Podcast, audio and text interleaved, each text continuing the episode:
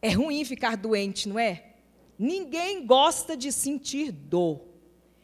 Eu ainda não conheci ninguém que tivesse me relatado isso, que gosta de sentir dor. Não conheço ninguém. E, e eu, desde pequenininha, tinha aversão à dor. Não, dor é coisa. Aí, toda pessoa que eu visse com dor, sofrendo, eu não era crente, não conhecia o Senhor, mas eu, eu clamava a Deus por aquela pessoa. E, e sentia como se fosse em mim, uma empatia. E até hoje eu sou fraca. Mas ninguém gosta de sofrer. E também não gostamos, em geral, as pessoas não gostam de contemplar o sofrimento alheio. Aos chorões, aos durões. Mas quem não chora diante do sofrimento? Quem não chora diante da adversidade? Quem não chora diante das injustiças, das atrocidades? Quem gosta de ouvir notícias a respeito de um terremoto na China, de coisas tão escabrosas na África, na Índia, de perseguições, nós não gostamos de más notícias. E isso é característica do ser humano, ninguém gosta de sofrer. E hoje nós vamos falar um pouquinho sobre isso. E Jeremias foi um profeta chamado pelo Senhor quando ele era ainda criança. O Senhor o chamou para que ele proclamasse, falasse em nome do Senhor dos Exércitos ao reino de Judá, tribo do sul de Israel. Israel era constituído de doze tribos.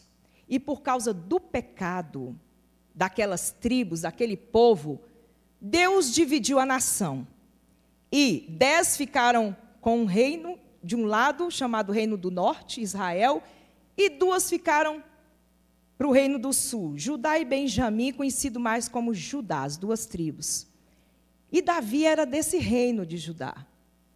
E quando Jeremias foi chamado Davi já havia morrido, reis e reis já haviam passado, e todo o povo estava em pecado contra o Senhor. Haviam se prostituído espiritualmente. Haviam se entregado a todo tipo de idolatria. Todos os tipos de deuses eles estavam cultuando. E aí o Senhor falou. Começou falando através dos profetas: Olha, eu vou destruir vocês. Assim como eu tirei as nações e implantei vocês aqui, eu vou tirá-los, porque o pecado de vocês está insuportável. E as dez tribos não ouviram, e por fim elas foram levadas em cativeiro sob o reinado da Assíria, quando a Assíria era poderosa. Todo mundo lembra aqui do livro de Jonas. Jonas foi falar a Nínive, que era a capital da Assíria. Nesse tempo, a Síria era poderosa, mas depois tornou-se mais e levou em cativeiro as dez tribos. Ficaram as duas. E aí, Deus mandou vários profetas para essas duas tribos. Mandou Isaías, um profeta também que falou, falou, falou, ninguém se converteu.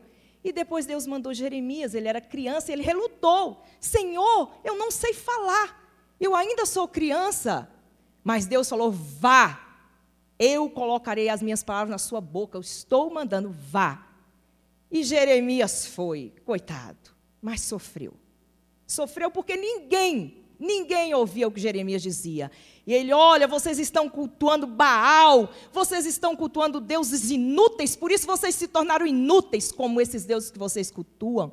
E Jeremias falou, falou, foi preso, foi, foi é, é, açoitado, depois foi jogado num, num poço cheio de lama, quase morreu.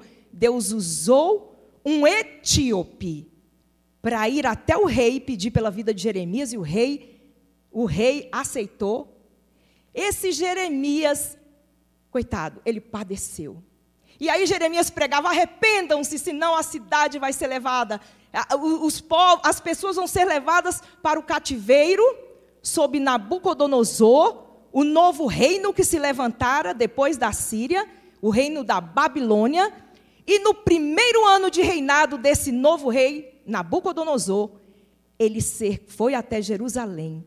E ele levou uma quantidade enorme de pessoas da classe nobre. Aí foram Daniel e seus três amigos, que todos conhecem aquela história de Daniel, que foi levado para a Babilônia. E o rei estabeleceu um, levou o rei que reinava, Joaquim, para a Babilônia e colocou Zedequias no lugar de Joaquim. E esse Zedequias, ele era um homem interessante. Ora cria no Senhor, ora não obedecia ao Senhor. Ele ficava sempre em cima do muro. Ora, ele gostava de Jeremias, mas ele não queria ouvir o que Jeremias falava. E Deus falou: Vou queimar Jerusalém, vou destruir os muros, vou destruir a cidade. E Jeremias falava, e todo mundo, ele tem que morrer. E aí prendiam Jeremias para que ele calasse a boca. Jeremias escrevia, aí uma vez um rei queimou o que Jeremias escreveu. E ele teve que fazê-lo de novo. Ele tinha um ajudante que escrevia para ele, Baruque. E essa história simplesmente terminou em fogo e destruição. E eu convido os irmãos a abrirem a Bíblia em Lamentações. Mas vamos a. Dá para acompanhar pela. Vamos acompanhar, porque muita gente não tem Bíblia. Eu sou o homem que viu a aflição causada pela vara do seu furor. Ele me guiou e me fez andar em trevas e não na luz. Deveras fez virar e revirar sua mão contra mim o dia todo. Fez envelhecer a minha carne e a minha pele. Quebrou-me os ossos levantou trincheiras contra mim e me cercou de fel e trabalho, fez-me habitar em lugares tenebrosos como os que estavam mortos há muito, cercou-me de uma sebe de modo que não posso sair, agravou os meus grilhões, ainda quando grito e clamo por socorro, ele exclui a minha oração, fechou os meus caminhos com pedras lavradas, fez tortuosas as minhas veredas, fez-se-me como urso de emboscada, um leão em esconderijo, desviou os meus caminhos e fez-me em pedaços, deixou-me desolado, armou seu arco e me pôs como alvo a flecha, fez entrar nos meus rins as flechas da sua aljava. Fui feito um objeto de escárnio para todo o meu povo e a sua canção o dia todo. Encheu-me de amarguras, fartou-me de absinto, quebrou com pedrinhas de areia os meus dentes, cobriu-me de cinza. Alongaste da paz a minha alma, esqueci-me do que seja a felicidade. Digo, pois, já pereceu a minha força, como também a minha esperança no Senhor. Lembra-te da minha aflição e amargura, do absinto e do fel. Minha alma ainda os conserva na memória e se abate dentro de mim. Torno a trazer isso à mente, portanto tenho esperança. A benignidade do Senhor jamais acaba, as suas misericórdias não têm fim. Renovam-se cada manhã, grande é a tua fidelidade. A minha porção é o Senhor, diz a minha alma, portanto esperarei nele. Bom é o Senhor para os que esperam por ele, para a alma que o busca. Bom é ter esperança e aguardar em silêncio a salvação do Senhor. Queridos, o título do nosso sermão hoje é lamentar, é compreensível. Ter esperança, imprescindível. Um professor sempre fala: lamentar não é a mesma coisa de murmurar. Lamentar é compreensível quando o sofrimento bate a porta. O sofrimento pessoal traz dores, traz desespero, dores físicas, emocional, espiritual, intelectual. Olha só, Jeremias, no versículo 1, ele fala que ele viu a vara da indignação do Senhor. Essa vara era exatamente o reino do norte, a tal Babilônia, que veio como uma vara de disciplina nos lombos de Judá. E ele fala ali que esse sofrimento o fez andar na escuridão. E nós vemos, vamos andando com Jeremias e parece que é um desespero total. Ele sentiu o peso da mão do Senhor, dor física, dor emocional, temor da morte, um túnel sem fim, sem luz no final dele. A oração de Jeremias foi rejeitada. Deus chegou para Jeremias, ele amava uma mulher e Deus falou: não se case. E ele perdeu essa amada. E Deus falou: não tenha filhos. E ele não se casou. Então ele teve oração rejeitada, ele viu cerco contra a sua cidade amada, ele teve sensação de abandono, viu armas contra si mesmo, foi ferido, foi motivo de chacota. A comida que ele tinha era desprezível quando tinha um pão seco, porque foram 11 anos de cerco, não havia comida em Judá a dor de dente, essas pedrinhas, aquela sensação de tudo doído, falta de paz, esquecimento do bem, desespero total. E olha o que, que Jeremias diz no versículo 18: Por isso digo, meu esplendor já se foi, bem como tudo o que eu esperava do Senhor. Eu espero que ninguém aqui chegue num desespero e tenha que falar isso que não tem esperança no Senhor. É, Jeremias, ele apenas lembrou-se do passado, da glória de Judá, da glória do templo, de tudo que ele tinha e agora não tem mais nada. E ele ficou ali lamentando, lamentando, lamentando o passado. Isso nos traz uma ilustração bem apropriada para os dias de Jesus. Jesus havia dito várias vezes que seria morto, açoitado, crucificado e que ressuscitaria, mas os discípulos, quando viram Jesus sendo levado, quando viram Jesus sendo maltratado, eles perderam a esperança. Fugiram todos. Pedro o negou. Judas, que o traiu, se enforcou. E eles voltaram às atividades normais do dia a dia, desesperados, sem Deus, totalmente decepcionados, acabrunhados, humilhados. Mas aí, gente, olha que coisa linda. Lamentar é compreensível quando relembra o passado, olhando para o futuro. De repente, nós vimos aqui, olhem aí comigo, versículos é, 19 e 20. Olha o que Jeremias diz: Lembro-me da minha aflição e do meu delírio, da minha amargura e do meu pesar. Lembro-me bem disso tudo e a minha alma desfalece dentro de mim. E aí nós vemos que Jeremias pensa assim: olha, quer saber?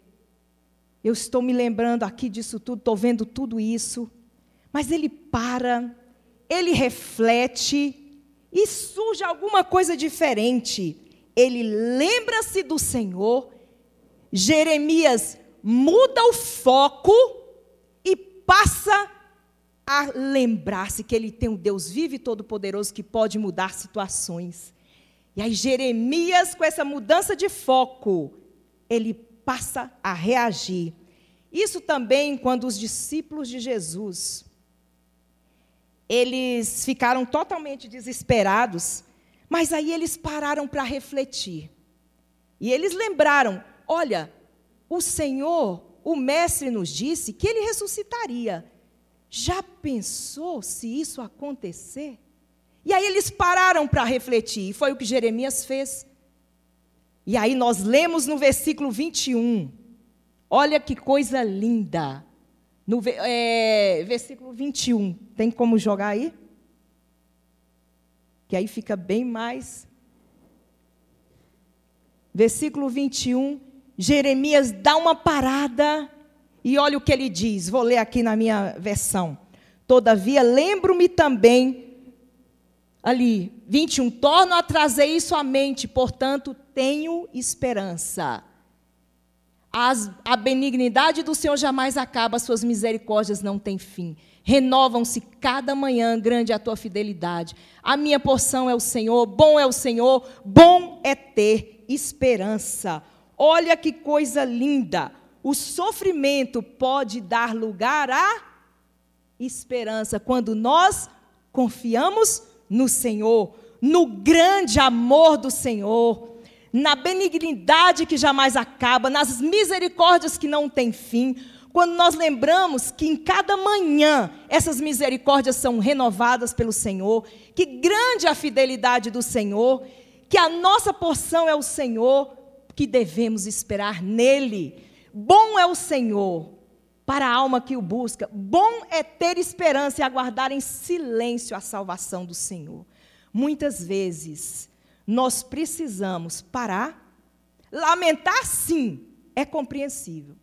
Mas pararmos para refletirmos, mudarmos o foco e nos lembrarmos, não do passado, não de tudo aquilo que foi ruim que ficou lá para trás, mas do futuro, olhando para o Senhor. E nós estamos aqui estudando com escatologia, não é? Com o pastor Valdeir? E a gente ouve e pensa: ah, mas eu não vou estar presente. Mas quem sabe? E se nossos filhos?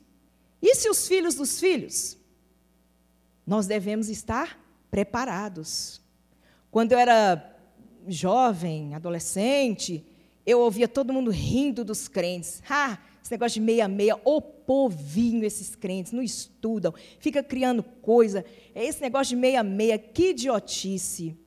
E aí, hoje em dia, muita gente sabe do que será o 666. E muita gente, mesmo quando não crê no Senhor, falou: jamais vou me deixar marcar. E hoje a tecnologia já caminha para isso. Que os melhores lugares para se colocar chip são exatamente o que Apocalipse fala: o sinal na mão ou na testa. Isso é fato. Hoje todo mundo já sabe, a ciência já sabe, as pessoas já sabem, as crianças já sabem disso. Então, esse anúncio, quando Jeremias falou e falou e falou, demorou muito tempo para acontecer. E todo mundo ria de Jeremias. Mas o povo não se preparou para o sofrimento. E o que a gente quer deixar aqui nesta noite é que o sofrimento bate à nossa porta. Eu estava tão bem. Domingo tivemos um banquete maravilhoso na igreja. E aí, de repente, segunda, problema da, do meu lado, da minha família, da minha mãe, irmão, problema do meu sogro internado, problema de tio, problema. É, ontem, eu praticamente, eu fiquei pendurada fazendo ligações ao telefone. Nós não sabemos quando o sofrimento vai bater a nossa porta. Mas o sofrimento não nos deve deixar prostrados. Podemos lamentar? Sim, é compreensível mas nos entregarmos jamais, porque o Senhor está no controle e Ele há de nos dar vitória, sempre. Aí, o final feliz de Jeremias, ele viu todo o povo sendo levado. Mas sabe o que fizeram? A cidade sendo incendiada, queimada. Nabucodonosor, pasmem. Isso não é só registrado na Bíblia, mas a história o diz. Ele sabia de Jeremias e da sua intrepidez em falar para Zedequias: renda-se ao rei de Babilônia, renda-se, que o Senhor não vai levá-los à morte. Vocês só vão para o cativeiro para que a terra descanse nos seus sábados, seja restaurada da desobediência e vocês aprendam lições no cativeiro. Renda-se, ele não quis se render. E quando Nabucodonosor chegou, que invadiu, que levou, nessa segunda, terceira leva, Levou no primeiro ano dele, depois ele retornou, mandou levar mais. E da terceira vez, Nabucodonosor mandou um recado para Nebuzaradã, o seu oficial, guerreiro mor. Olha, liberte Jeremias. E Jeremias foi lá, estava preso quando tudo aconteceu. Nebuzaradã o libertou e falou: Você está livre. E ainda mais, decida, deu-lhe um presente. E falou: Para onde você quer? Você quer ir conosco, será bem tratado, nada lhe faltará. Você quer ficar aqui? Fique, fique com Gedalias, que vai tomar conta aí do povo pobre que vai ficar na terra. Pode ficar. E Jeremias, calado estava, calado ficou. Ele ficou, acho que ele ficou sem palavras e permaneceu ali em Jerusalém até que houve uma rebelião, o povo foi para o Egito e Jeremias foi atrás e pregando, e pregando. Deus preservou Jeremias porque Jeremias confiou nele. Deus preservou Baruque, o amigo de Jeremias que escrevia tudo que ele ditava, porque confiou no Senhor. Deus preservou o etíope, Ebed-Meleque, porque salvou Jeremias do poço. E Deus falou: agradeçam pela vida, porque vocês serão poupados, terão a vida. E nós vendo tudo isso, nós chegamos à conclusão de que Deus sempre vai honrar quem nele crê. Se você veio aqui hoje no desespero, se você está vendo tudo se queimar, não desista. E eu quero hoje registrar aqui, não vou citar o nome para não deixá-la constrangida, mas tem uma pessoa que frequenta, que vem toda quarta-feira dar passos de fé ao Senhor há uns dois, 2006, dois anos. E ela não é da igreja, mas ela não perde um culto de quarta-feira. E ela conheceu o Senhor. E tem progredido, crescido na graça e no conhecimento do Senhor. E ela veio aqui desesperada. Mas ela nunca desistiu. Nunca desistiu. E hoje ela veio aqui muito feliz. Deus começou a fazer um reboliço na vida dela. Porque ela chegou em frangalhos. Tudo havia sido destruído na sua vida. Em muitas áreas. E hoje, ela veio para agradecer ao Senhor. Porque Ele fez maravilhas na sua vida. Lamentar é compreensível. Mas ter confiança, esperança no Senhor é imprescindível. Os discípulos de Jesus tiveram vários tipos de atitudes ao virem Jesus seu rei, sendo açoitado. Mas olha, eles tiveram uma atitude impactante quando eles viram Jesus de volta, da maneira como ele sempre tinha estado entre eles. Alguns nem acreditaram. Literalmente, a esperança ressuscitou. Jesus ressuscitou.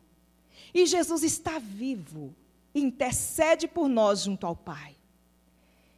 E, como conclusão, ainda que o desespero, o sofrimento, as dores, as lamentações batam à nossa porta, devemos sempre relembrar daquilo que nos pode dar esperança. Graças ao grande amor do Senhor é que não somos consumidos, pois as suas misericórdias são inesgotáveis. Renovam-se cada manhã. Grande é a sua fidelidade. Digo a mim mesmo: a minha porção é o Senhor, portanto, nele porei a minha esperança. O chavão popular nos diz o quê? A esperança é a última que morre. Mas a palavra de Deus nos diz em 1 Coríntios 13, 13: assim permanecem agora estes três: a fé, a esperança e o amor. Portanto, a esperança não morre, mas permanece. Jesus foi assunto aos céus. Nossa esperança deve estar posta nele, que nos diz: Eis que estou convosco todos os dias até a consumação dos séculos. Portanto, ide. A esperança é dinâmica. Devemos sempre prosseguir adiante, olhando para o alto, confiando no Senhor depositando nele a nossa fé, o nosso amor, a nossa esperança. Queridos, você está sentindo dor? Chore, clame ao Senhor. nego fala que eu sou já. Vocês já ouviram falar Jó, né? Ele fala que eu sou já. É verdade. E já tive tantas vitórias, já fui curada de uma doença, nem sei se fui curada. Sei que ela não me incomoda mais não me atrapalha mais. Continua aí. Estou nem aí para ela. Mas mexeu comigo muitos anos. Para ser preciso, até antes de completar os 40. Hoje eu estou livre. Mas aí vai uma, vem outras. Mas eu não me permito ficar prostrada se eu posso ficar em pé. Eu não me permito também deixar de orar Vou clamar, pedir ao Senhor, Senhor, muda a minha situação, minha circunstância. E aí Deus vai fazendo. Às vezes eu estou gemendo de dor, Senhor, tem misericórdia, eu preciso isso, isso, fazer isso, isso, isso. E Deus cura. Outras vezes não cura. Minha família já sabe lidar bem com os meus problemas, respeita muitíssimo e me ajuda. E todo mundo me deixa em paz. E eu já sei exatamente como tratar das minhas mazelas e dores. Mas é algo que a gente precisa administrar. Confiar que o Senhor está no controle, tu estás. no silêncio, tudo encaixadinho. Às vezes nós precisamos mesmo lamentar, nunca murmurar. A murmuração fica, ah, Senhor, porque isso, porque o Senhor, porque aquilo. Não, lamentar é Deus, eu estou sofrendo. Deus, aquele emprego ainda não veio, Senhor, eu preciso. Deus, aquele amor, Senhor, estou só, preciso de um cônjuge. Ou Deus, Deus, eu estou com problemas lá com o chefe, e por aí vai. Os problemas são inúmeros doenças, cânceres. Estamos orando por um casal, não tem um mês de vida conjugal, ele está com câncer, pede as nossas orações. Mas nós não devemos nos desesperar, porque sabem o que aconteceu? Jeremias ficou, depois a terra descansou, e como Deus havia anunciado através de Isaías, séculos antes. Daniel também descobriu que seriam 70 anos de cativeiro, longe da própria terra, mas ali os exilados aprenderam que não é o templo, não era o templo em Jerusalém. Deus sim amava aquele lugar, aquela cidade, mas Deus está em todo lugar porque Ele é o Criador transcendente, imanente, onipresente, onisciente, onipotente. É o Deus Todo-Poderoso, o Deus de Abraão, de Isaac de Jacó, o Deus eu sou, o único. E aí, depois, no próximo reinado, Medo-Persa, Deus levanta Ciro, já prometido em profecia, de que ele ele estabeleceria um edito onde o povo seria levado de volta. E ele mandou todo mundo de volta. E outra, todos as, os utensílios do templo que haviam sido levados por Nabucodonosor, ele restituiu para Jerusalém. E o povo voltou.